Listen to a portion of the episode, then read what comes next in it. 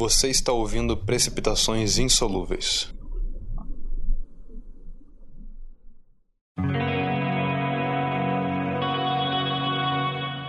Oi, pessoal. Dessa vez o episódio é um pouco diferente. É uma pequena biografia, e é o primeiro de uma série de biografias e comentários que eu vou fazer aqui, sempre sobre pessoas e trajetórias que eu admiro pessoalmente e que acho interessantes.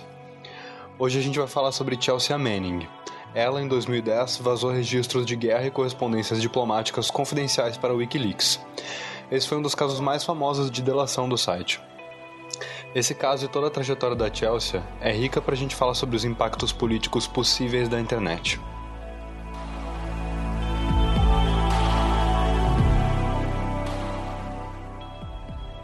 Existem dois caminhos para comentar as motivações de Chelsea. Esse episódio aqui é um repost. Ele foi publicado originalmente no dia 25 de julho de 2017. Na época eu usava uma outra hospedagem que eventualmente expirou o pagamento e o podcast saiu do ar.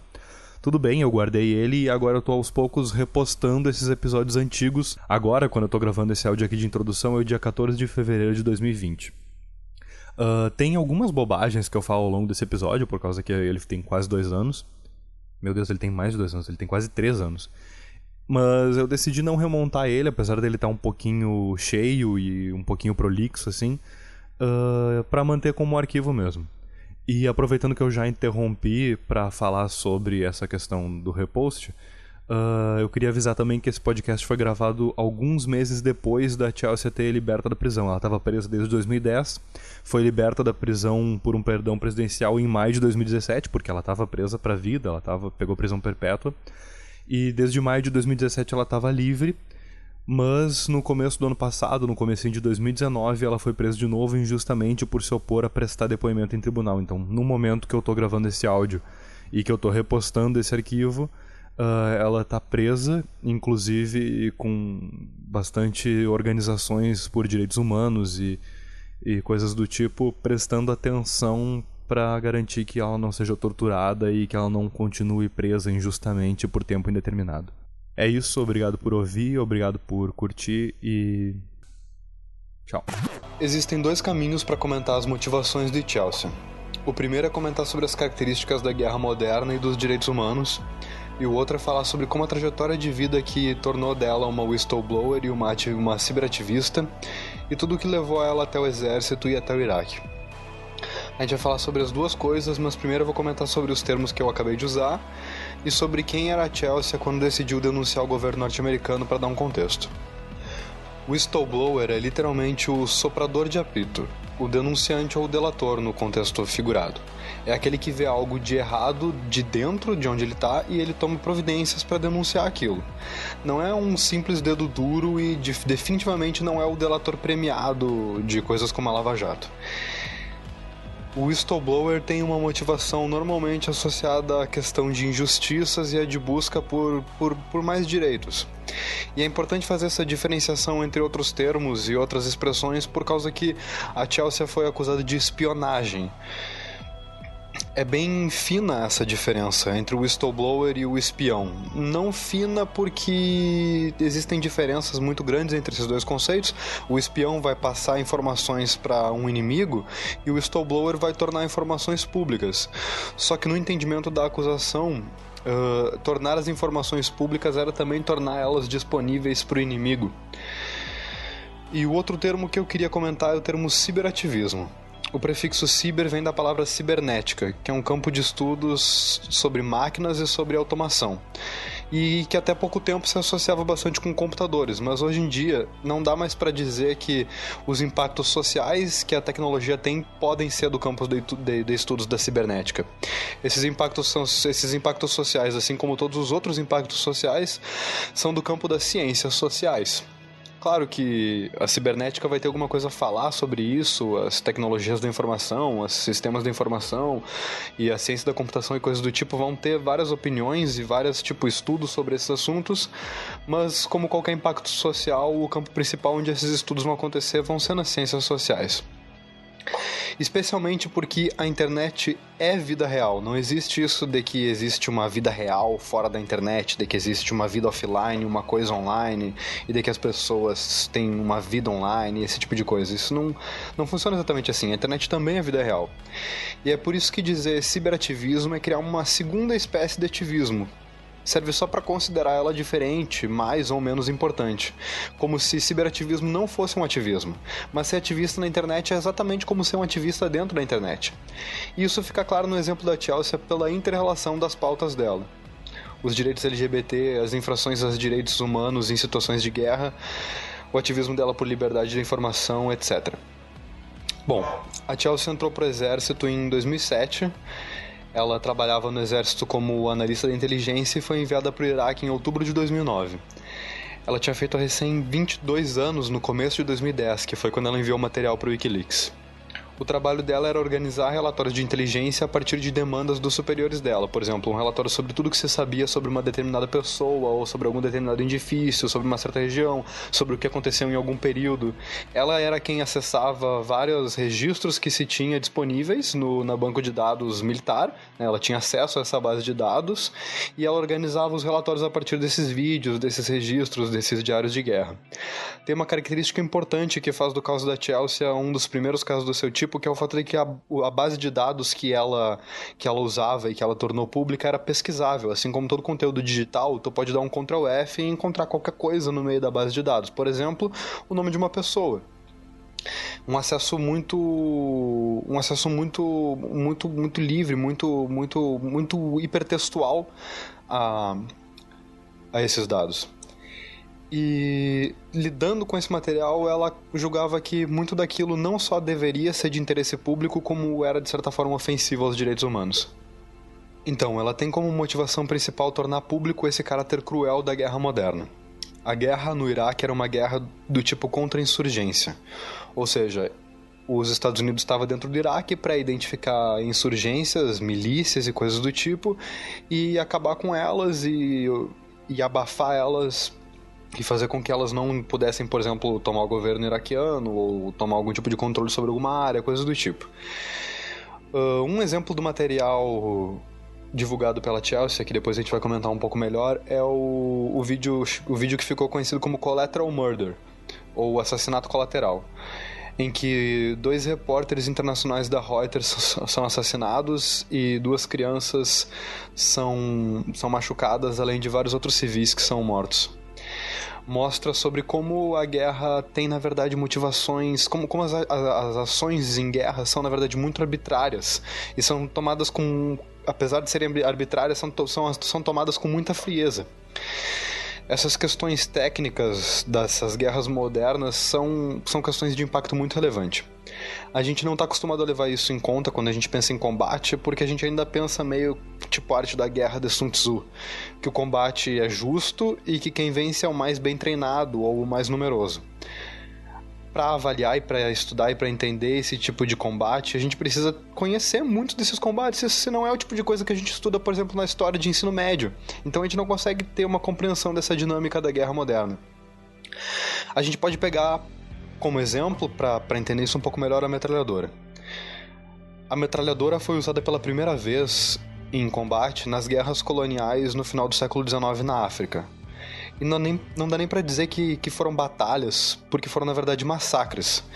Da mesma maneira que a bomba atômica, que é outra problemática da tecnologia, não pode ser considerada uma batalha, e sim um massacre, um genocídio. E é isso que era a contra-insurgência no Iraque, era extermínio deliberado, não era uma batalha, um combate. Durante a ocupação norte-americana, para falar um pouco sobre números, pelo menos 150 mil iraquianos morreram por violência de guerra. Pelo menos 100 mil desses eram civis, não tinham envolvimento com combate mais de 1,5 milhão de norte-americanos passaram pelo Iraque ao longo da guerra, e desses morreram pouco mais de 4 mil soldados apenas. Essa diferença de números está no dinheiro gasto em aparato tecnológico, acumulada pela posição dos Estados Unidos no capitalismo global, e não pelas habilidades de combate ou por números de, de, de pessoas, de soldados. Essa é a guerra moderna.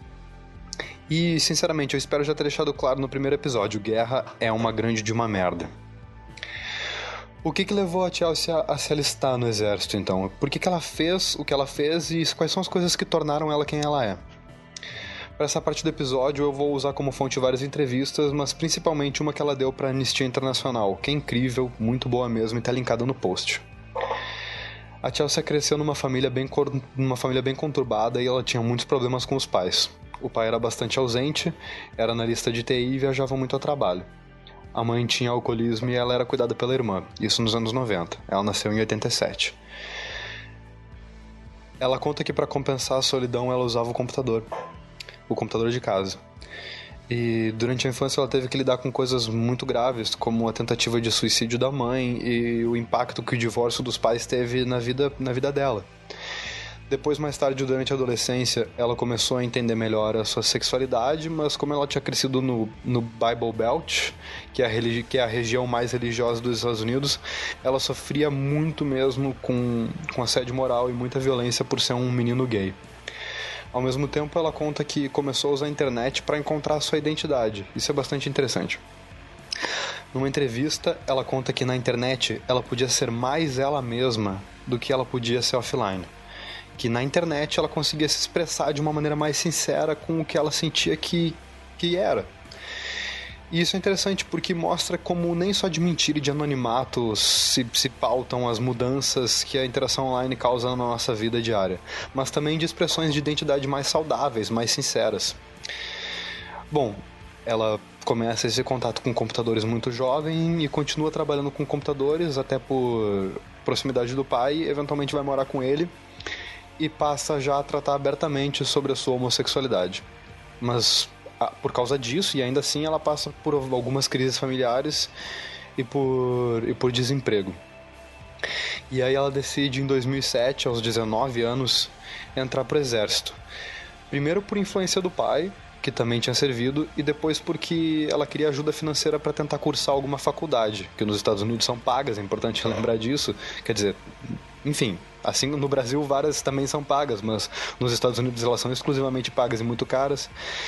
E enfim, ela declarou, eventualmente ela se declara abertamente para um superior, dizendo que ela achava que o exército podia ajudar ela a se tornar mais máscula, que estar dentro de um ambiente masculino podia resolver o seu problema de identidade.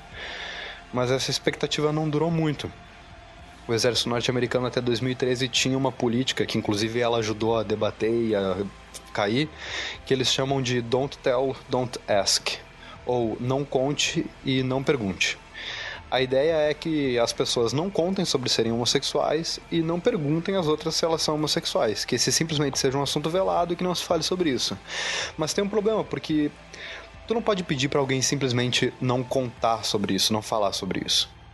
A principal crítica que essa lei recebia era que identidade de gênero é algo que se torna aparente, que se expressa, porque é algo da ordem da expressão natural. Tu não pode evitar contar para os outros, assim como alguém cisgênero não consegue esconder que é cisgênero. Manning já se envolvia na época em ativismo LGBT e ela começou a passar a pautar isso em outros círculos da vida dela, o que inevitavelmente atingia a relação dela com seu serviço militar e além disso, assim como na escola, o assédio continuou. Dentro do exército, ela faz um curso de especialização em análise de inteligência e começa a trabalhar com esses relatórios no Iraque e passa a ter acesso a essas bases de dados confidenciais. Essas bases de dados são principalmente registros de ações de guerra, por exemplo, quando quando cada, quando cada tiro é dado em batalha, eles preenchem formulários e fazem registros e uma série de burocracia sobre as ações militares e diários de guerra e coisas do tipo, além de vídeos, por exemplo, câmeras em capacete de soldados ou câmeras de monitores de helicópteros, de armas e coisas do tipo que tem, que tem monitores, ficam todos gravados e ficam disponíveis nesses bancos de dados ela sofre primeiro com todo esse silenciamento da identidade de gênero e também com o assédio que vem junto disso. E indignada, incomodada com toda essa situação, especialmente com essa realidade da guerra e com os materiais que ela lia que ela tinha que lidar, ela sente muita dificuldade. Ela comenta sobre como sentia muita dificuldade em quando tu entende que essas coordenadas são lugares e que esses números são pessoas, e sobre como é difícil lidar com esse material sabendo disso. E para falar a verdade, ela tinha acesso a literalmente detalhes sobre mais de 100 mil assassinatos. Então ela resolve fazer o download de todos esses arquivos, desde esses relatórios de guerra até correspondências diplomáticas dos Estados Unidos com outros países que ela tinha acesso. Ela coloca tudo isso, primeiro ela grava isso num CD para levar para fora da estação e depois ela coloca tudo isso num, no cartão de memória de uma máquina fotográfica para ela poder levar de volta para os Estados Unidos quando ela tira duas semanas de recesso durante o, período de serviço militar na guerra. Ela tenta primeiro entrar em contato com o Washington Post e depois com o New York Times, mas ela não consegue. Ela não é. Ele, esses jornais não demonstram interesse no material que ela oferece.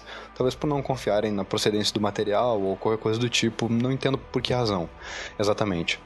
Mas ela submete o material para o WikiLeaks e a WikiLeaks recebe. Ela não fica sabendo que a WikiLeaks recebeu e nem que a WikiLeaks já está trabalhando com o material mas a Wikileaks recebe esse material e começa a estudar e a divulgar esse material já em fevereiro de 2010.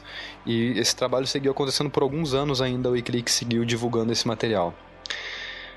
Em fevereiro de 2010 ela já estava de volta no Iraque, mas durante esse recesso ela resolveu pela primeira vez sair e andar na rua vestida como mulher.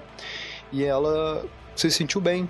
E ela comenta abertamente sobre, sobre essa primeira vez em que ela sentiu esse, essa questão da identidade de gênero com os superiores dela no exército, e aí já começa algumas recepções estranhas. Um pouquinho antes de, de ser presa, ela ela foi ela foi baixada de patente no exército justamente por problemas decorrentes dessa dessa dessa de ter, de ter assumido essa identidade de gênero. Bom, mas antes ainda disso, ela comentou com algumas pessoas sobre esse material que ela estava em posse e que ela tinha vazado. Um deles era um cara chamado Adrian Lamo, que é um hacker que ela conheceu online e que também foi responsável por alguns outros casos que ficaram famosos de hackarias e coisas do tipo. E é aqui que entra a diferença entre um whistleblower e um simples delator. O whistleblower tem uma motivação ética maior. Ele vê uma coisa que ele não aceita, que ele não acha boa, que ele, que ele gostaria que fosse mudada e que deveria, tipo, mudar, e ele resolve fazer essa denúncia. Já o simples delator, ele simplesmente é um dedo duro, ele só aponta as pessoas. É diferente do da pessoa que sopra o rapito, sabe? Então o Adrian Lemo entrega, entrega a Chelsea para a polícia e ela é presa em maio de 2010 com apenas 22 anos. As denúncias que foram levadas a cabo pelo Wikileaks estavam a todo vapor enquanto ela passou os primeiros nove meses na solitária. Até a data do seu julgamento, quando ela foi acusada de espionagem, traição, de ajudar o inimigo e de inúmeros outros delitos militares e sentenciada a 35 anos de prisão. No dia seguinte ao julgamento, ela pediu para ser tratada como Chelsea, uma mulher trans, e requisitou iniciar o seu tratamento hormonal. Ela adiou essa declaração por orientação do advogado que sugeriu que ela seguisse o processo ainda né, no don't, no, no don't tell, don't ask. O caso, o caso do material de Chelsea Manning foi especialmente simbólico porque envolvia um assunto muito sério, uma quantidade muito grande de documentos, o interesse público de diferentes instituições, desde agentes da mídia como a Reuters e até governos de países inimigos e aliados dos Estados Unidos, ou instituições de proteções aos direitos humanos. E esse caso, por envolver tanto a guerra quanto inúmeros outros países nos telegramas diplomáticos, teve uma cobertura internacional muito grande. Ontem, a organização Wikileaks começou a liberar mais de 250 mil telegramas confidenciais de embaixadas americanas nos últimos 44 anos. Os hackers que decidiram vingar o site especializado em vazamentos Wikileaks uniram-se para tornar os ataques ainda mais efetivos.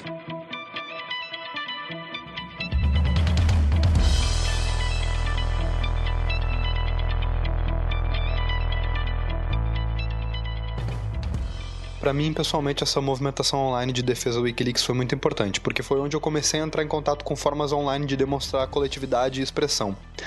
Tanto a ação da Wikileaks quanto a coragem da Chelsea foram coisas inspiradoras e iniciaram vários movimentos. Essas várias comunidades online, em chats de MSN, em comunidades de Orkut, no IRC, começaram a pipocar e a organizar pessoas que eram a favor da Wikileaks, a favor da Manning e a favor dessa liberdade de informação e especialmente contra a guerra. Além dessa expressão cidadã da internet, esses, esses vazamentos tiveram vários outros desdobramentos. Primeiro, o Obama já prometia há muito tempo retirar as tropas do Iraque. A crise da opinião pública sobre a guerra foi fortalecida com essas denúncias da Chelsea e a retirada definitiva das tropas aconteceu em 2011. O Obama não merece aqui nenhum tipo de elogio, porque ele demorou muito tempo para acabar com a guerra e ele seguiu intervindo violentamente na Síria, e, por incrível que pareça, de maneira cada vez mais remota, mais tecnológica, usando ainda mais, por exemplo, drones, inteligência, matando cada vez mais. Vale a pena falar mais sobre especificamente o vídeo mais famoso desse vazamento, o registro da câmera de bordo do helicóptero responsável por um ataque aéreo em julho de, 2010... em julho de 2007 em Bagdá. Um grupo de 20 pessoas foi alvejado por dois helicópteros norte-americanos, incluindo entre essas pessoas duas crianças, e pelo menos 16 dessas pessoas morreram. Duas dessas pessoas estavam empunhando armas, realmente, mas outros dois deles estavam empunhando câmeras. Eram repórteres da Reuters, trabalhando, fazendo uma reportagem com aquelas pessoas. O caso fomentou os questionamentos sobre a moralidade das ações de guerra norte-americanas, e esse vídeo confirmou a arbitrariedade do ataque. Ele está linkado no post e é a foto de capa deste arquivo MP3. Além dessas questões diretas da guerra, algumas relações entre países e povos e seus governos foram fortemente abaladas por essas revelações desse vazamento. O segredo de um forte para um fraco serve para manipulação, e a revelação do segredo deixou vários governos sem justificativa, sem defesa, entregues à opinião. Um dos marcos mais fortes desse impacto foi a Revolução na Tunísia, cujos primeiros protestos tinham como motivação escândalos de corrupção que foram trazidos à tona por esses documentos diplomáticos vazados pela Chelsea. Essa revolução na Tunísia instaurou uma democracia moderna no país e deu início às chamadas revoltas da Primavera Árabe. Além disso, em casos mais pontuais, vale a pena citar algumas revelações específicas sobre o Brasil. Primeiro, é engraçado notar como as preocupações norte-americanas com as relações sul-sul do governo Lula eram bastante expressivas. Os documentos diplomáticos trocados entre embaixadores e outras coisas do tipo eram bastante preocupadas com o fato do Lula estar tá realizando uma boa diplomacia com outros países do sul-sul ou do chamado terceiro mundo. Uh, é também engraçado notar como os diplomatas norte-americanos têm uma impressão de que as atitudes defensivas do nosso governo, pelo menos na época, eram uma espécie de paranoia. Como se defesa fosse fosse algo fosse algo paranoico e não algo necessário. E também é interessante notar como existem, existiram e ainda existem e vão continuar existindo. É importante notar que, que, que existe essas inúmeras ações de lobby por vários motivos, como o pré-sal, negócios da indústria internacional, tipo a compra e venda de aviões e outros armamentos, e também pela aprovação de leis, por exemplo, mais permissivas a desmatamento, entre outros assuntos. Bom, são amplos os, as reportagens investigativas e, coisas do tipo sobre todas essas, todas essas declarações que, a, que a Wikileaks e que a Chelsea Manning trouxeram à tona, fica fácil encontrar sobre ela se tu fizer algumas pesquisas na internet. Uh, várias pessoas foram ligadas a essas atividades de lobby norte-americano, inclusive algumas personalidades da mídia. William Wack, por exemplo, que é o apresentador do Jornal da Globo, é apontado como um informante de confiança dos Estados Unidos e como um interlocutor valioso por esses diplomatas. E várias outras relações próximas entre representantes norte-americanos e a mídia brasileira também surgiram. Por exemplo, o embaixador norte-americano, na época, John Danilovic, considerava a RBS um grupo de mídia de fácil acesso e de relações excelentes. Essas são as palavras dele e outros dois jornalistas da Folha foram considerados importantes consultores políticos norte-americanos. Esses são apenas alguns entre os apontados como contribuintes da inteligência norte-americana no Brasil. A exposição tanto da Wikileaks quanto da coragem de Chelsea influenciou e incentivou outros vazamentos, como o do Edward Snowden e o recente Vault 7, ambos sobre mecanismos de espionagem norte-americanos. Importante lembrar, é sempre importante lembrar, não tem relação exatamente com os vazamentos da Chelsea Manning, mas com os vazamentos depois mais tarde do Edward Snowden. Michel Temer era outro outra persona brasileira que mantinha relações muito íntimas e muito próximas com a diplomacia norte-americana. Especialmente de diálogo no sentido de fortalecer não os laços com os Estados Unidos propriamente dito, mas fortalecer as intenções norte-americanas no Brasil. Uh, não que ele seja necessariamente um agente da CIA, o que ele um agente pago pela CIA, um agente pago pela NSA, mas sim que ele estava dialogando com outros países sobre o, o poder do povo brasileiro sobre o próprio país. Isso é muito preocupante. Uh, enquanto, enquanto tudo isso acontecia nos últimos sete anos, depois das denúncias de maus tratos, de abuso psicológico, da crueldade do confinamento em solitária, depois de uma tentativa de suicídio e de uma greve de fome, o Obama negou conceder perdão a Chelsea. Mas eventualmente em janeiro de 2007, três diazinhos antes de deixar a presidência, ele deu o que se chama comutação de pena para Chelsea. Então, em um pouquinho mais de sete anos, ela foi solta em maio de 2017. Hoje ela trabalha como especialista em TI, administra uma conta no Twitter, onde ela fala sobre questões de segurança digital e de inteligência, e uma outra conta no Instagram, onde ela posta fotos de looks do dia e de agentes do FBI a paisana que a perseguem onde quer que ela vá. Bom, é demais o que aconteceu com a Chelsea depois das suas denúncias, os maus tratos na prisão, uma tentativa de suicídio e o julgamento injusto fez com que essas diversas organizações e diversos veículos de comunicação se organizassem para começar a pautar métodos de criptografia e em seus mecanismos de denúncia. E é falando sobre isso que eu quero encerrar esse episódio do podcast. É interessante porque não existe nenhum grande veículo de comunicação de massa no Brasil preparado para receber uma denúncia volumosa, nem em questões tecnológicas, nem em questões de independência editorial. O mais próximo disso é um formulário e sistema de upload da Folha que é inspirado no Wikileaks chamado FolhaLeaks, mas que é completamente despreparado e rastreável. Ele sequer força aquela criptografia básica de HTTPS no, na URL do site, e muito menos das sugestões de como a pessoa deve utilizar aquele formulário para garantir que ela seja anônima de verdade. Afinal, a maioria desses formulários de contato dos portais grandes, ele é eles são completamente rastreáveis, eles são só um formulário, ele aponta para o IP, aponta para a máquina que está que tá, que tá preenchendo aquele formulário e tudo. Eles são voltados especialmente para formas de contato com assinantes e leitores. Eles não são voltados, esses formulários de contato não são voltados para dialogar com fontes. Quem talvez cumpra essa função mais ou menos não é exatamente um veículo de massa, é o Intercept Brasil, que tem uma estrutura ligada ao Intercept Internacional que usa métodos de criptografia para receber denúncias, chamado o método chamado Secure Drop. E tem lá todo um manual com instruções para garantir a para garantir e facilitar a irrastreabilidade da fonte. O link dele está no post. Além disso, a maioria dos repórteres do Intercept tem chaves PGP para poder manter comunicação criptografadas com ele. Eu deixei um link sobre esse tipo de criptografia no post também. O Secure Drop é um sistema de criptografia anonimato desenhado em código aberto especificamente para denúncias que requer um pouquinho de programação e no máximo três computadores que devem ser programados como servidores e firewalls para reforçar esse anonimato, garantir que toda e qualquer denúncia que chegue através desse link seja totalmente rastreável por qualquer parte. Também tem um link sobre isso no post. Mas é engraçado terminar um podcast sobre liberdade da informação falando justamente sobre criptografia. Parece até um pouco contraditório. Mas é exatamente isso. Privacidade, manter segredos, é um requisito para estratégia. Sem sigilo sobre uma atuação e a intenção da pessoa, fica difícil executar a sua, a sua jogada, executar a sua estratégia mas não é deliberadamente qualquer quebra de sigilo que é válida nesse contexto de, de liberdade da informação. Pelo contrário, essas quebras de sigilo devem ser pensadas justamente pelo ponto de vista da estratégia de quem precisa vencer uma determinada situação de injustiça ou de opressão. E para encerrar essa argumentação, essa argumentação final, vale a pena lembrar de uma das máximas que é posta pelo Julian Assange no livro Cypherpunks. Privacidade é para os fracos, transparência é para os poderosos.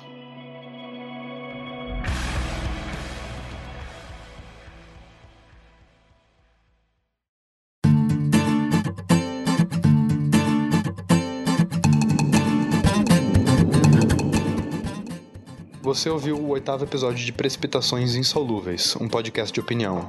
Eu sou Maurício e você pode encontrar esse post e outros em www.souzafanfa.com.br. Esse Esse foi um pouco diferente por causa da temática, que é uma pessoa em um caso específico, e porque foi apenas parcialmente roteirizado, assim como o terceiro, sobre aplicativos, e o quarto, que foi sobre Vaporwave. Eu ainda estou experimentando esses formatos, então esperem bastante erros e adaptações. Uh, se inscreva no feed para receber esse podcast e, por favor, fique à vontade para a gente conversar, concordar ou discordar aqui na caixa de comentários. Ou mande um e-mail para contato.souzafanfa.com.br. Muito obrigado. Até o próximo episódio.